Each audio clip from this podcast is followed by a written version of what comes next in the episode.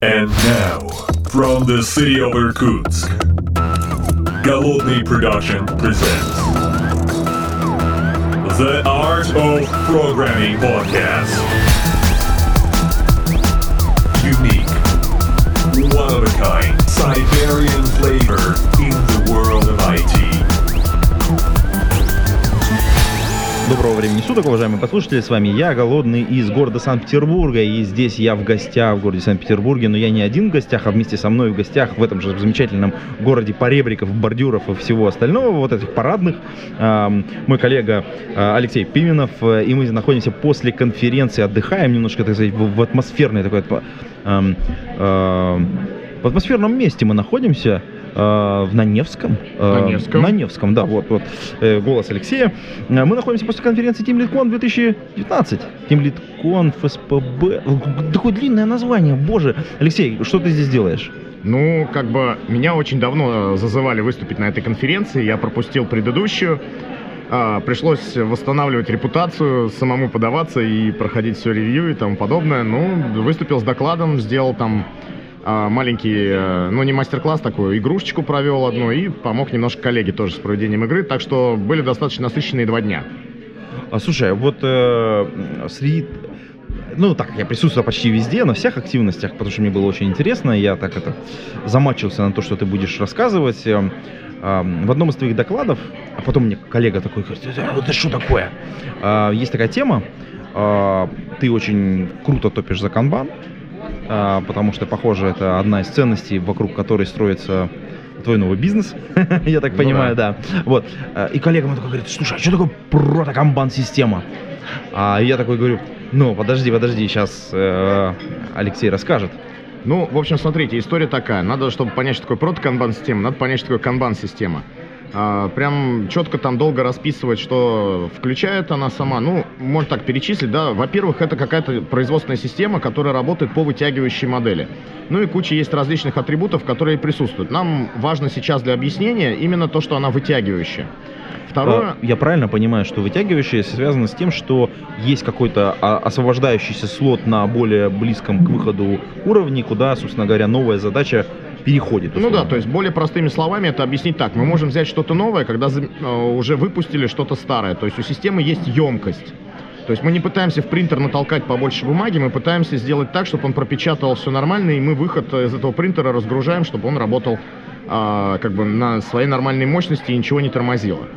Вот. Вторая вещь это то, что мы пытаемся сделать так называемую клиент-ориентацию, то есть этот сервис, который у нас есть, эта система производственная, она дает end-to-end процесс от того, как возникает какая-то продуктовая идея, например, до того, как ее получает заказчик на руки. Ну, вот. здесь под сервисом мы подразумевать можем, э, я так понимаю, и отдельную команду внутри компании, и вообще все, все в целом компанию. ну да, есть такая штука, называется сервисная парадигма. В сервисной парадигме все есть сервис, да, то есть Мгм. дрель это сервис по производству отверстий в стенах. Мгм. Вот, ну, какая-то такая история, например, продукт, это тоже там можно расценивать его как некоторые сервисы. Производственная система э, у нас может быть как? Она может быть внутри, э, как бы, наша организация это экосистема взаимозависимых сервисов. И каждое подразделение, каждая команда внутри может оказывать сервис другим командам. И сама является сервисом, оказывать услуги другим командам. И по сути, э, полноценная канбан-система, она, во-первых, работает по вытягивающей модели, а во-вторых, она торчит наружу из организации. То есть она оказывает сервис внешним клиентам. И вот прото-канбан-система или недо-канбан-система, она э, как бы нарушает вот эту вещь, то есть у нее уже есть процесс вытягивания, но он покрывает не end-to-end процесс. Вторая вещь, которую я бы хотел сказать, э, чем отличается канбан-система от прото-канбан-системы, это так называемый фокус на потоке, а не на управлении людьми. То есть manage work, don't manage people. А, В прото-канбан-системе мы можем это дело нарушать, то есть мы использовать можем там средства визуализации и менеджмента для того, чтобы управлять людьми и загрузкой людей. В полноценной канбан-системе там все-таки мы управляем потоком и даем людям организоваться вокруг деятельности для того, чтобы доставить ее нужным образом. Ну, Ну, я, ценность я- поставить. я нужно. часто вижу просто, когда вот там про канбан рассказывают, э, эм, мне кажется, это немножечко неправильно, когда у нас есть, соответственно, э, строчки, и строчками являются люди, и вот, соответственно, у них а, а работа является стикер, который двигается по человеку, условно говоря, вот по столбикам. Это вот и Это есть вот- одна из форм протоканбан-системы. Но протоканбан-система это, это хорошая штука. То есть, во-первых, это так называемый эволюционный переход от э, старой модели работы какой-то, да. То есть канбан поддерживает такую парадигму, которая называется «начните с того, что есть сейчас».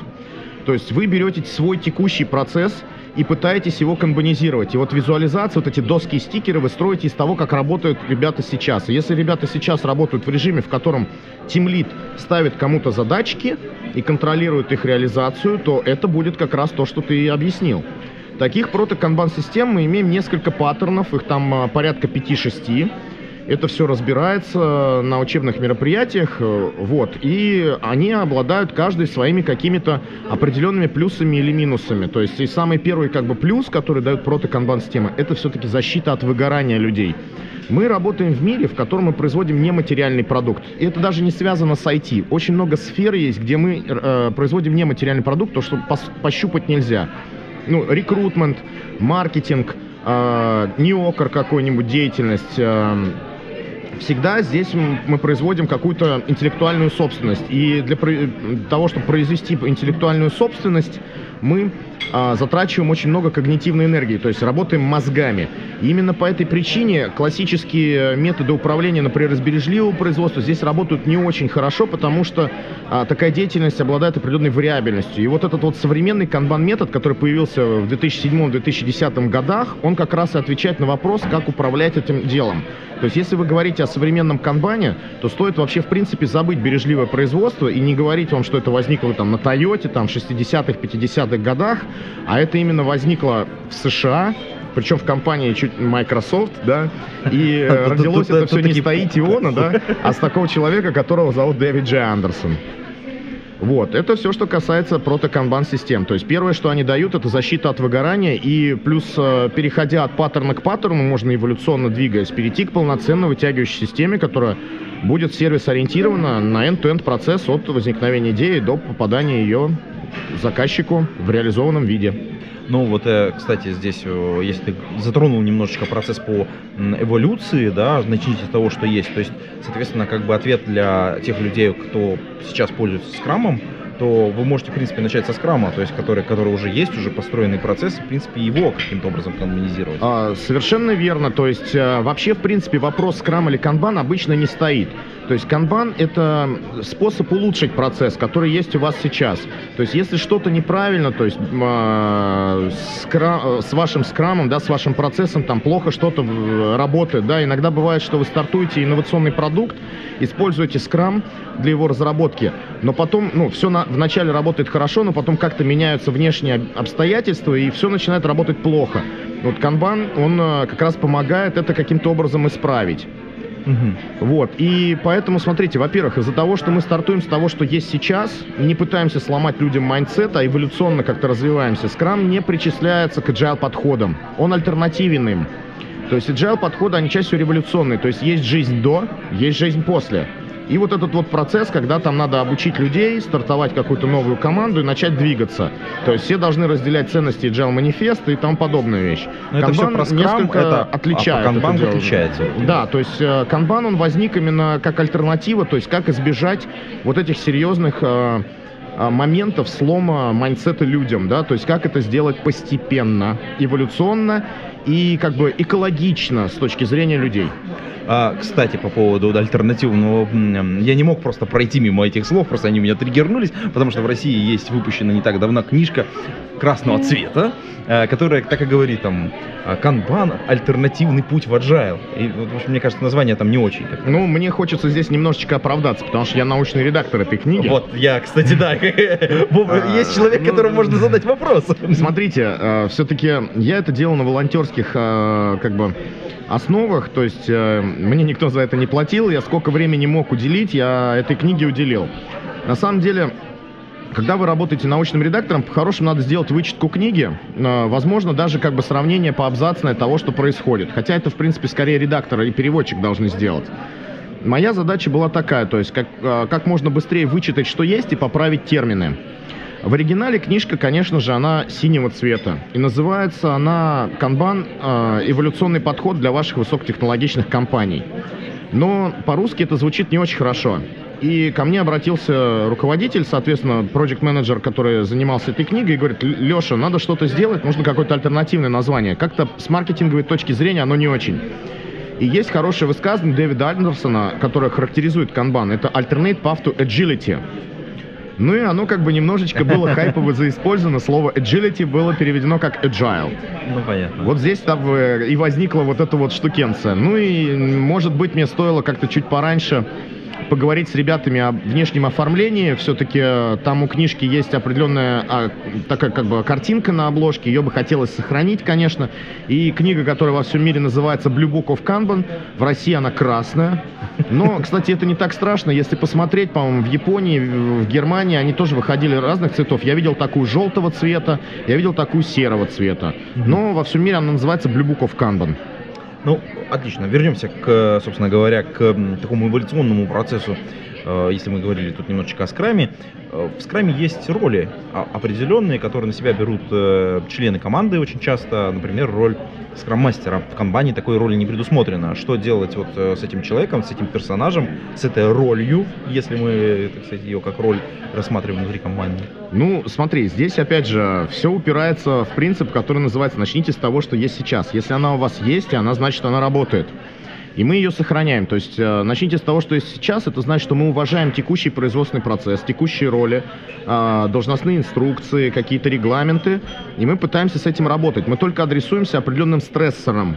Это когда внутри системы исполнителям что-то не так, и, соответственно, заказчикам что-то не так. То есть есть какие-то точки неудовлетворенности. И им адресуются как раз те изменения, которые канбан должен а, будет подсветить, то есть э, где эта проблема есть, то есть найти ее коренную причину и помочь исправить. Вот, а, смысл примерно такой, поэтому роль скроммастера, она остается, то есть как, в каких случаях возникает эта роль? Скроммастер, либо похожий человек, servant лидер, на достаточно высоком уровне зрелости команды, то есть а, когда есть там самоорганизация, ответственность, что-то такое. Соответственно, если вы стартуете с каких-то людей, которые там а, привыкли к, к режиму работы command and control, там нужен менеджер. А, Есть в канбане две роли, по-английски одна называется сервис Delivery Manager, на другой, э, э, вторая роль называется сервис Request Manager. Мы их называем по-русски менеджер потока и менеджер запросов. А, Это роли, они так называемые возникающие, emergent roles. И на самом деле это не новые ярлычки, которые мы на- на- навешиваем на людей. Допустим, вы приходите в какую-то команду, либо там какой-то сервис, и э, мне надо узнать, кто отвечает за то, что все, что было взято обязательство на что, она, что это как бы все, что мы пообещали, оно было поставлено, оно будет поставлено, да. Это, по сути, человек, который э, сервис delivery менеджер. И э, когда я просто задам этот вопрос, и мне скажут, вот это вот там Василий, он руководитель департамента. То есть э, не обязательно плодить и э, в трудовых книжках писать, что это человек сервис delivery менеджер и, а, и, кстати, хотелось бы сразу сказать, что в контексте скрама сервис delivery менеджер это не скрам-мастер. А в контексте скрама, когда команда отвечает вообще за результат, за то, что все, что она пообещала, стоило бы сделать, да, причем а, я слово обещала бу- э, говорю не в контексте, что надо железобетонно сделать, да, то есть в скраме там слово commitment вообще у скрам людей слово commitment какую-то негативную коннотацию идет, то есть коммитменты бывают э, слабые такие, то есть это типа показать намерение, да, а есть сильные, когда есть дедлайны. Здесь имеется в виду там коммитмент в случае эм, именно намерения сделать такие-то вещи. Вот, то сервис Delivery Manager это оказывается вся команда, она отвечает. Master это совсем другой человек, он выполняет совсем другие роли. И э, предвещая еще, возможно, вопросы потом, к- которые к подкасту данному будут, сразу скажу, что Kanban это не Scrum команда плюс Master плюс еще один человек какой-то, Kanban мастер. Нет, мы стараемся не плодить каких-то новых людей. То есть сервис Delivery Manager это а, как раз именно тот, кто отвечает за то, что все, что вроде как обещано, надо было бы сделать. Сервис Request Manager, сейчас, подожди, Антон, а, это чуть-чуть другая роль. То есть она никак тоже не коррелирует с продукт оунером А, По идее, это человек, который а, отвечает за то, что все возможные опционы, которые, то есть идеи, которые прилетали продуктовые, были рассмотрены, и вот в эту delivery команду, которая реализует это все, попало только то золото, которое принесет максимум пользы. Заказчиков в контекстах э, не скрамовских может быть много. В скраме там есть продукт оунер да? Это очень хорошая история, когда у вас заказчик один. Это очень халявно.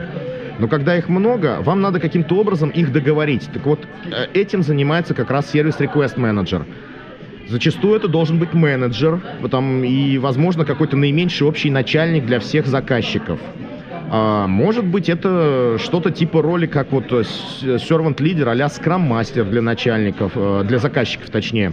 Чтобы это сделать, вот если такой человек есть, мы его обычно обзываем э, сервис request менеджер, и это нужно, чтобы просто его идентифицировать. Такого, чтобы писать трудовую, опять же, эту роль, мы такого не делаем.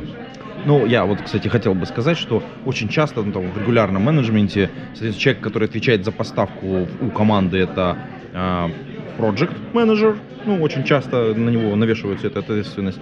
Соответственно, а человек, который поставляет, соответственно, вот, ну, вбрасывает вот это золото, это, как правило, продукт менеджер, соответственно, который, ну, разбирается, проводит интервью, сличает, проводит аналитическую работу, и потом уже такие э, подготовленные истории, условно говоря, говорит, вот а я оцениваю вот эту самую важную, вот это менее важное, вот это еще менее важно, скажите мне какой-нибудь estimate по ним.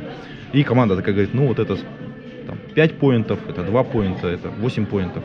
Команда умеет 7 поинтов, и вот он, ну вот эти самые важные берите в работу. Возьмете? Они возьмем. Вот э, между ними обычно, ну, в регулярном менеджменте между этими двумя людьми всегда конфликт определенный, потому что он хочет побольше, а, соответственно, команда такая, подожди, подожди, мы возьмем вот это, потому что мы можем вот, вот это сделать. А как, как с этими ролями внутри канбан А, как бы история развивается? Давай так, смотри, а, то есть а, опять перейдем к определению канбан-системы, что она вытягивающая. И любую end-to-end систему можно разделить на две части. Один процесс мы называем Product Discovery, где происходит некоторое исследование рынка, поиск идей, выработка гипотез, отброс гипотез. То есть это какая-то воронка того, что можно было бы сделать. А вторая часть – это delivery процесс, когда выбрано вот это то золото, и мы его реализуем. Между ними есть некоторая точка принятия обязательств. Это где как раз вот этот конфликт и происходит. Если у нас канбан-система вытягивающая, то у нас происходит некоторое событие, которое называется пополнение этой канбан-системы, куда приходят эти заказчики, заинтересованные стороны, и при- приходит э, команда либо представители от нее, хотя бы от каждой функции, чтобы там э, каким-то образом обсудить, возможно, технические риски реализации. Возможно, там э, технические риски реализации надо обсуждать раньше, и для этого тоже надо вводить какие-то события. И вот происходит именно, а, когда команда говорит, мы можем взять столько, там слотов у нас свободных такого-то типа работ, такого-то класса обслуживания, и вот этот вот сервис Request Manager должен помочь этим заказчикам выбрать то, чем надо будет пополнить нашу систему. Ага.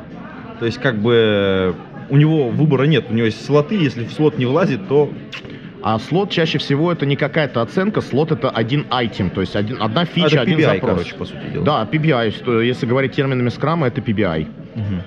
Ну, а, да, для подслушателей это product backlog item. Да. Ну, то есть, да. то есть, да.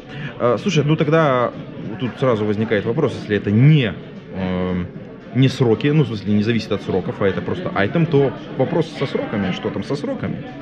А, Здесь именно вопрос стоит следующий. То есть, когда мы берем вот это вот обязательство к реализации, а, у нас эти обязательства бывают очень сильно разных видов. Бывает работа, которая делается как-то регулярно, да, то есть, э, грубо говоря, людям надо знать прогноз, когда это будет сделано.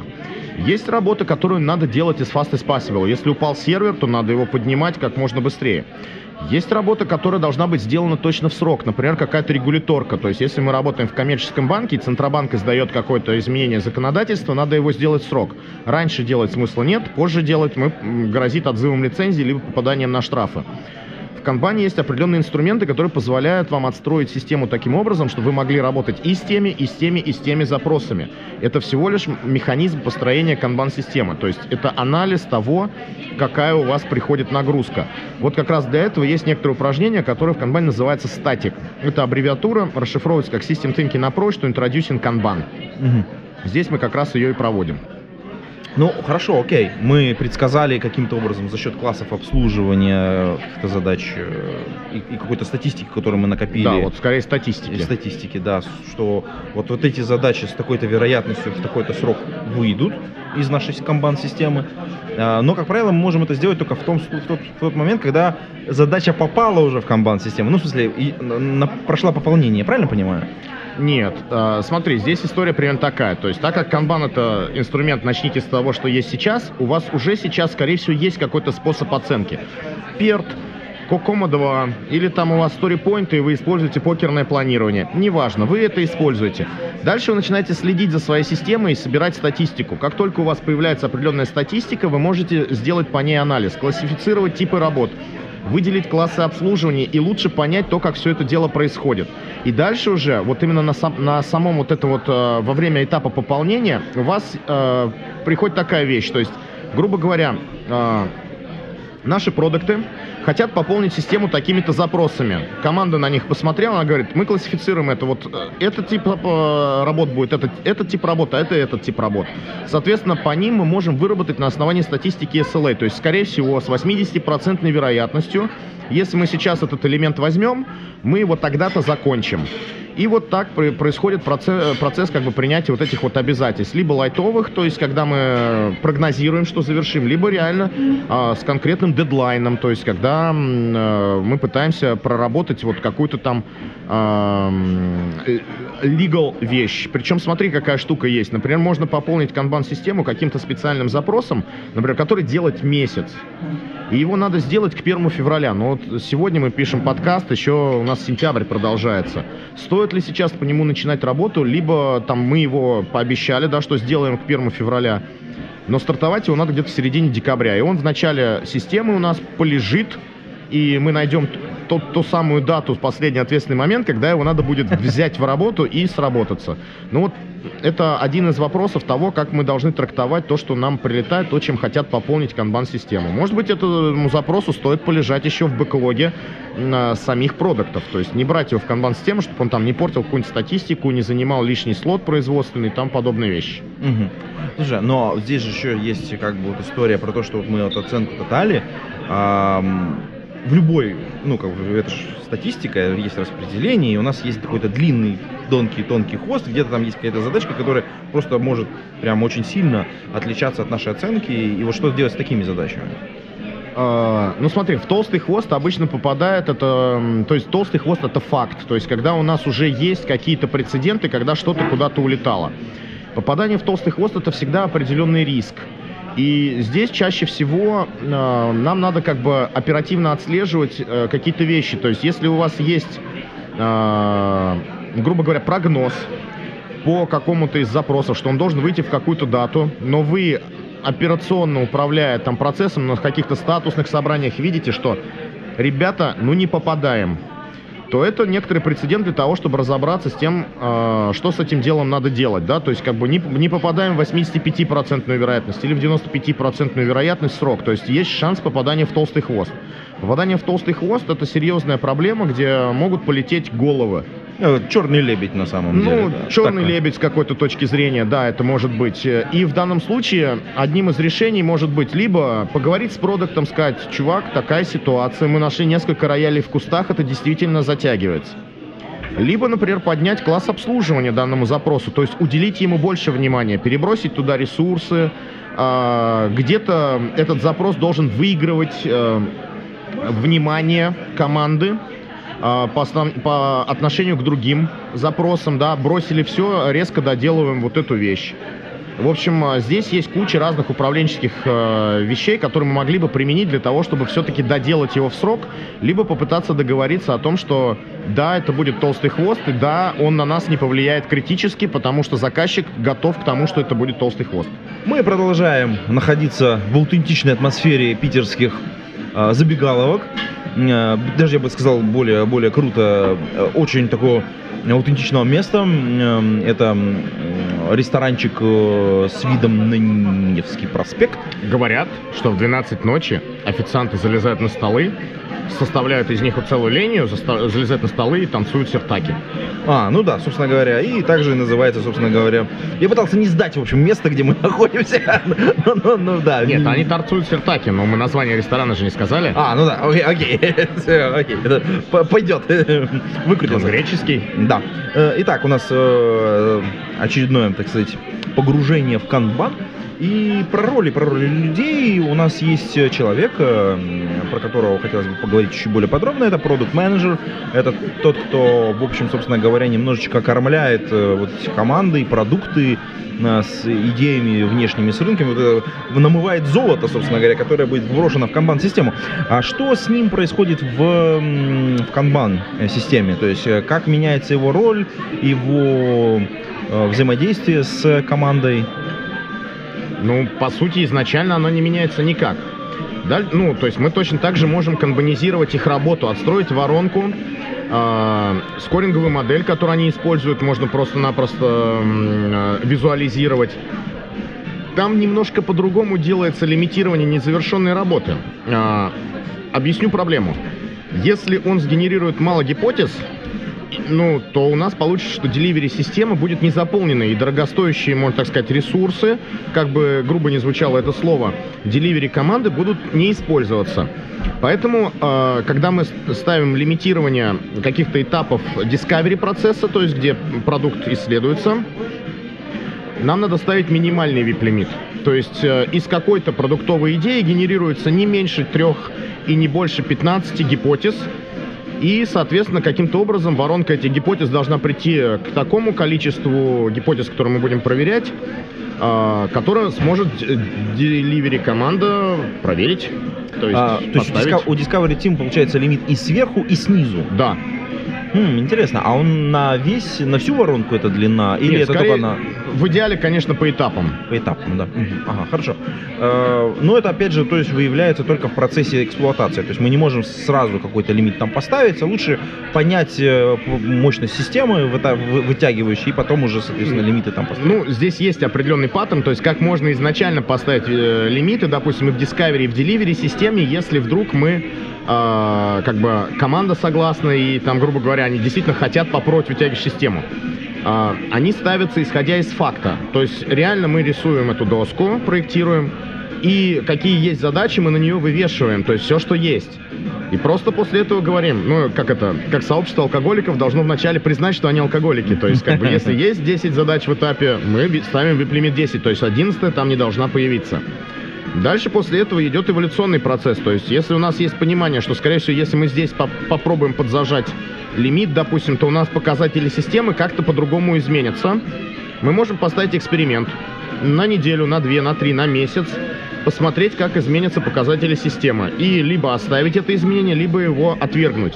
И вот в этом вот поиске золотой середины, как бы золотого баланса, и находится как бы наш процесс. Мы ищем то, как попадать лучше в ожидания заказчика. Ищем закономерности в системе, изучаем то, как у нас а, функционирует и Discovery, и Delivery процесс. Э, Ну, если я правильно понимаю, то по большому счету мы перестаем управлять людьми в, любом случае вот в, рамках камбан системы, и мы управляем задачами. Потоком, потоком. работы. Мгм. Потому что задача это все-таки уже конкретная какая-то вещь. Даже я скажу так, смотри, Антон, представь себе доску, по которой что-то плывет. Это что-то, это запрос клиента. И вот в какой форме он попросил, в такой форме он и будет это получать. Мы используем термин, который называется э, work item type, рабочий элемент. А, это может быть запрос на изменения, ну, как вы можете обозвать это. Это может быть какая-то фича, это может быть какая-то стори. А вот именно как раз задача, это то, что надо сделать, чтобы этот запрос проехал из одной колонки в другую. Это некоторая То атомарная мы- деятельность, которая делается, чтобы э, вот этот стикер переместился из колонки в колонку. Вот здесь именно так. Получается, э, мы таски, конкретные таски конкретных разработчиков, мы, по сути дела, не визуализируем на доске никаким образом. Ну, если мы строим канбан-систему вокруг какого-то подразделения разработчиков, э, и доска у нас примитивная to do in progress done, то, скорее всего, там будут просто сущности, которые мы действительно называем тасками. Мгм. А если мы строим историю вот тех же разработчиков, но мы делаем продукт и запросом пользователя является, ну, потребителя вот этого сервиса, Мгм. в данном случае продукт менеджера является какая-то story, то будет и ехать story, да? Будет ехать story именно. Мгм. Она может где-то разделиться, да, то есть потому что процессы бывают сложные, то есть э, последовательный процесс. Смотрите, процесс он всегда односторонний, то есть как бы почему? Потому что мы описываем его как так называемый knowledge discovery процесс, то есть процесс, когда мы а, при его реализации мы получаем какой-то объем знаний, да, поработал аналитик, мы больше узнали об этом, поработал разработчик, больше узнали. Задискаверить в обратную сторону его нельзя. Он односторонний, но при этом у нас работа может быть упорядоченная, неупорядоченная. Какие-то этапы могут быть обязательные, какие-то необязательные. Где-то есть параллельные этапы. Например, там можно делать бэк и фронт параллельно. И это, например, для нас типичный паттерн. И вот визуализация на доске должна это отражать. И именно вот это ставится, например, краеугольным камнем при использовании электронных досок. Электронные доски это хорошо с точки зрения, что метрики снимаются легко. Но визуализационные средства тех, компа- э, тех продуктов, которые предлагают вам какую-то доску, они очень сильно ограничены. И вот только малое количество таких продуктов может э, действительно визуализировать вот эти параллельные процессы, по- попробовать визуализировать неупорядоченные процессы. Остальные просто выглядят так, что это последовательность этапов и все. А, слушай, ну окей, если мы уже немножко в технику зашли, а может быть ты порекомендуешь что-то ребятам? Ну я понимаю, что Jira как бы там это э, чуть ли не стандарт в некотором смысле, а есть какие-то другие вот более подходящие инструменты, хор- Ну, хорошие, на твой взгляд? Ну смотри, то есть я бы назвал топ-3 таких инструментов, да, то есть э, есть компания индийская, называется Digite, они производят продукт Swift Kanban. Стоит ему сделать некоторый поклон, потому что это ребята очень плотно общаются с э, Kanban University и вообще со всей этой Kanban-тусовкой а, тех, кто придумал Kanban метод. И все, что появляется в Kanban, появляется в Swift Kanban быстрее всего. А, вот компания Digite выпускает продукт Swift Kanban.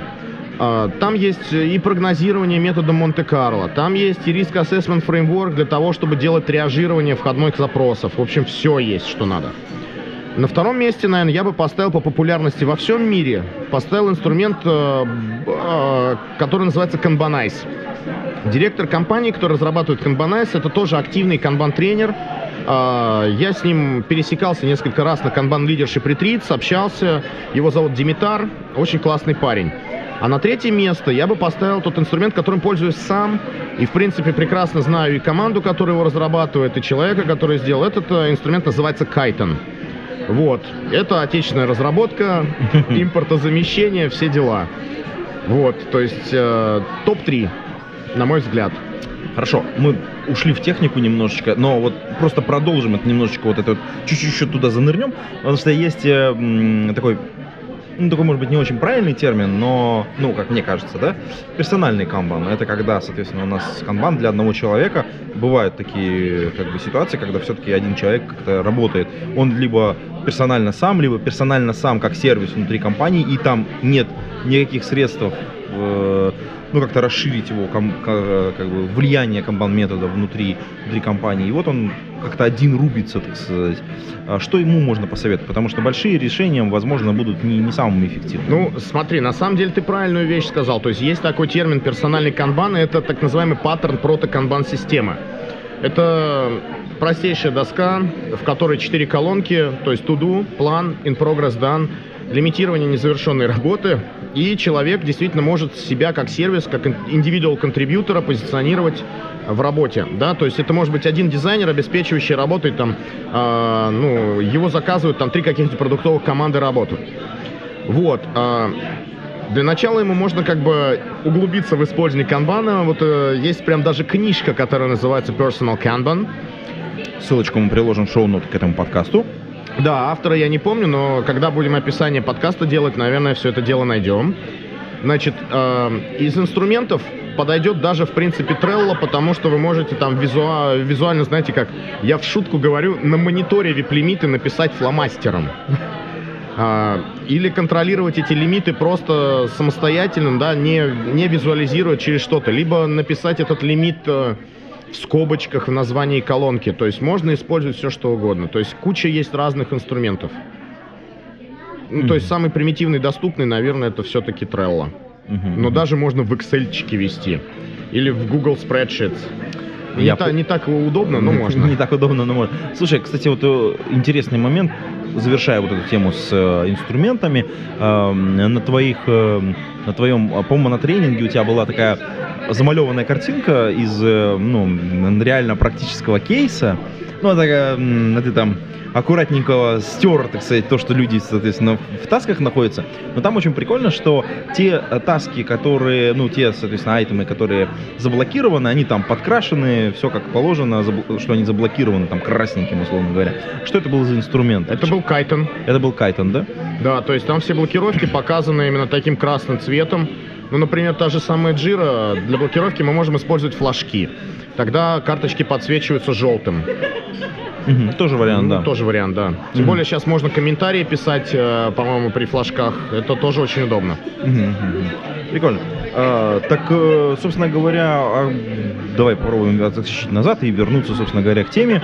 А, какие еще есть инструменты, которые позволяют управлять ну, вот потоком а, задач, которые, которые на вооружение может взять либо продукт менеджер либо, соответственно, project менеджер если вот он находится внутри некоторого канбан-процесса. Ну, то есть еще что-то? Да. Не, ну это... Ну, управленческие, организационные инструменты, то есть не обязательно... Ну, Не обязательно Да, визуализационные? да, не обязательно. Ну, ты задал вопрос, Антон, там. Ну, для Project Manager это Microsoft Project. А, ну, ну, не, ну, Или Primavera, да, да, да, да, или да, Project. Server. Да, конечно. Там, слушай, наверное, у меня нет ответа на этот вопрос, потому что здесь надо какую-то как-то совсем разбираться в контексте, например, продуктов. То есть, э, есть ли у них какие-то специализированные инструменты? Ну, все продукты, с которыми я работал, они могли либо Jira пользоваться, либо Кайтоном, либо еще чем-то. Проекты типично работают в инструментарии, которые умеют рисовать диаграммы Ганта чаще всего. Кто у нас еще оставался? Просто менеджеры. Ну, это обычно таск-трекеры, даже, может быть, без визуализации. То есть, э, ну, начиная от бесплатных типа Redmine, заканчивая энтерпрайзными типа Jira или там Utrack, например. Ну, и Jira и Utrack имеют визуализацию, Redmine тоже имеет визуализацию. Даже, знаешь как, на а, 1С имеет визуализацию в виде доски, называется 1С управление задачами. Bittrex имеет визуализацию в виде доски. Сталкивался я с таким. Ну, функционал где-то похож на Trello, даже чуть пошире, чем Trello. Мгм. Даже такая штука. Microsoft Teams имеет у себя доску. Вот. это да. Слушай, а, хорошо, а тогда, ну, буквально давай еще по- на последний, последний вопросик, так сказать, в завершении попробуем немножечко осветить. А, вот собирая статистику о движении потока, э, о изменении, так сказать, э, статусов, эм, какие инструменты нужно использовать, какие методы нужно использовать для того, чтобы понимать, что все хорошо или наоборот все плохо? Ну смотри, э, начнем с того, что есть некоторые базовые метрики, которые нам надо знать. И одна из, э, ну то есть по-хорошему надо вначале бы знать, сколько у нас все делается. То есть надо понимать, где у нас в канбан-системе есть точка принятия обязательств, есть где точка, где мы эти обязательства выполняем. И даже это не всегда точка, когда запрос был заведен, потому что появление запроса это не значит, что мы приняли обязательства. То есть надо найти эту точку, и чтобы при, ну, если берем инструменты электронные, да, что триггеринг, когда происходит событие, какое-то перетаскивание стикера, где-то отмечалась дата. И дата, соответственно, завершения, дата время. И это базовая вещь, то есть как бы время производства. Из этих данных мы можем делать, э, грубо говоря, спектральные диаграммы, проводить анализ, делать классификацию по типам работ, по классам обслуживания и тому подобные вещи. А, Соответственно, если у нас есть закрытие, есть триггер на закрытие, где-то записывается дата, мы можем снимать пропускную способность. Если у нас есть триггер принятия обязательств, мы можем э, снимать частоту, с которой система пополняется, например. Следующий пласт – это анализировать уже эффективность потока. То есть э, анализировать, когда кто-то работает с запросом и когда кто-то не работает с запросом. Здесь уже сложнее. То есть чаще всего, когда возникает какая-то блокировка, нам надо это каким-то образом в системе отметить. Например, в Jira поставить флажок. Время установки флажка можно, Jira фиксирует. Данные можно эти доставать. И когда флажок был снят. Соответственно, время нахождения в каких-то колонках, э, например, так называемый cycle time какого-то э, нахождения в какой-то колонке доски. Мы тоже можем фиксировать, суммировать время простое, вычитать его из времени производства, получить время касания поделим время касания на время производства, получим эффективность потока. То есть это базовые метрики. Остальные метрики в основном снимаются только когда есть определенная необходимость. Например, нам надо посчитать так называемый discard rate. Сколько запросов мы э, выкинули, не доделав до конца. Либо мы доделали, но пользователь ими не воспользовался, например. Такие показатели нужны. Они скорее контекстные, и э, как бы не для каждой канбан-системы они нужны, но если вдруг требуется, мы их снимаем. Ты вот про пользователей, про... Эм, и у меня сразу возник, возник, возникла мысль, вот мы эм, вытолкнули из колбан системы, значит, какую-то таску, какую-то айтем, она попала к пользователю, и там возник баг производственный какой-то, да, и вот этот баг обратно возвращается к нам в канбан-систему в виде, допустим, такой красной таски, которая по отдельной дорожке бежит. Вот мы как ее должны оценивать? А, в смысле ее оценивать? По сути, для, а, есть определенное ожидание заказчика по поводу таких вот багов. Да? Есть баги минорные, которые можно долго не править. А есть баги критические, когда вся встала система, бизнес-процесс не работает, и надо править as fast as possible. Для этого у нас есть тип работ. Это од- отдельный класс задач, да? Это отдельный класс обслуживания, да.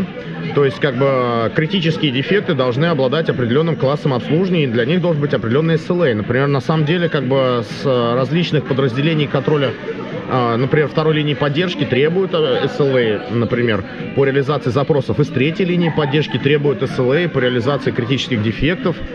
Такая штука. Но, кстати, Антон, заметь, замечательная такая вещь есть. Мы сделали что-то неправильно, что породило нам на вход нагрузку. И эта нагрузка является ложной. Это может быть как такие вот дефекты, так и неправильная гипотеза, которая не стрельнула, и нам придется переделывать ее. Угу. И, например, один из хороших таких показателей, который мы могли бы снять, это процент этой ложной нагрузки. То есть сколько процентов угу. времени команда обслуживающий сервис тратит на то, чтобы э, реализовывать ложную нагрузку. И если мы сможем каким-то образом эту ложную нагрузку убрать, то, э, соответственно, мы можем высвободить это время для реализации продуктовых запросов. Ну, например, э, есть хорошая маркетинговая штука, называется АБ-тесты. Угу. То есть, когда разработчики сделают вариант какой-то функции в двух вариантах, раскатят на два каких-то региона, потом маркетолог посмотрит какие-то данные или продукт и скажет, этот вариант сработал, этот нет. Rate в данном случае 50%, и это не очень хорошо. А, и это достаточно дорого любую функцию раскатывать через АБ-тесты. Поэтому нам хочется... И смотри, кстати, точка принятия обязательств, а их может быть в процессе много, где-то есть в конце после вот этой колонки close. То есть хорошо бы дальше дорисовать эту систему. Да, да. И, ага. и нам вот эту точку принятия обязательств о том, что гипотеза изначально была неверна, хотелось бы по канбан-системе сдвинуть влево, а желательно вообще за, за точку принятия обязательств delivery системы. То есть э, здесь начинают возникать именно триггеры к тому, что лучше проводить каздев, как-то лучше работать с э, интервью клиентскими, еще что-то. То есть э, это триггер к тому, чтобы каким-то образом, например, поменять работу продуктов. Потому что слишком дорого делать АБ-тесты. Но некоторые вещи мы можем сделать только через АБ-тесты, поэтому э, мы не признаем, что дискард рейт всегда должен быть равен нулю, да, то есть мы считаем, что он должен быть в каком-то удобоваримом виде для нас, то есть какой-то объем дискарда все-таки будет. Но э, вот э, дискард рейт позволяет, и дискард рейт, либо объемы Э, грубо говоря, ложные нагрузки позволяют нам понять, э, сколько делается лишнего, что могли бы мы не делать, допустим, или отсеять какую-то гипотезу раньше, чтобы э, не нагружать, например, очень дорогостоящие производственные ресурсы. Вот, кстати, на этой замечательной ноте мы будем завершать выпуск этого подкаста, хотя огромное количество тем просто открывается для того, чтобы начать спрашивать, но мы попозже, потом в следующий раз вернемся и запишем еще, наверное, один выпуск, посвященный, так сказать, всему этому животрепещущему девелоперскому стафу. А на этом мы прощаемся с вами, уважаемые подслушатели. Пейте кофе, пишите Java. До скорых встреч. Пока-пока. Всем спасибо. Выпуск этого подкаста выходит при поддержке патронов Александр Кирюшин, Алекс Маликов, Федор Русак, Григорий Пивовар, Лагуновский Иван, Лео Капанин, Михаил Гайдамака, Нейкист, Ник Кабуру, Павел Дробушевич, Павел Ситников, Сергей Киселев, Сергей Винярский, Сергей Жук и Василий Галкин. Спасибо вам большое, уважаемые патроны. А вы, уважаемые послушатели, можете стать э, патронами. Приходите на patreon.com голодный и поддержите выпуск этого и других подкастов.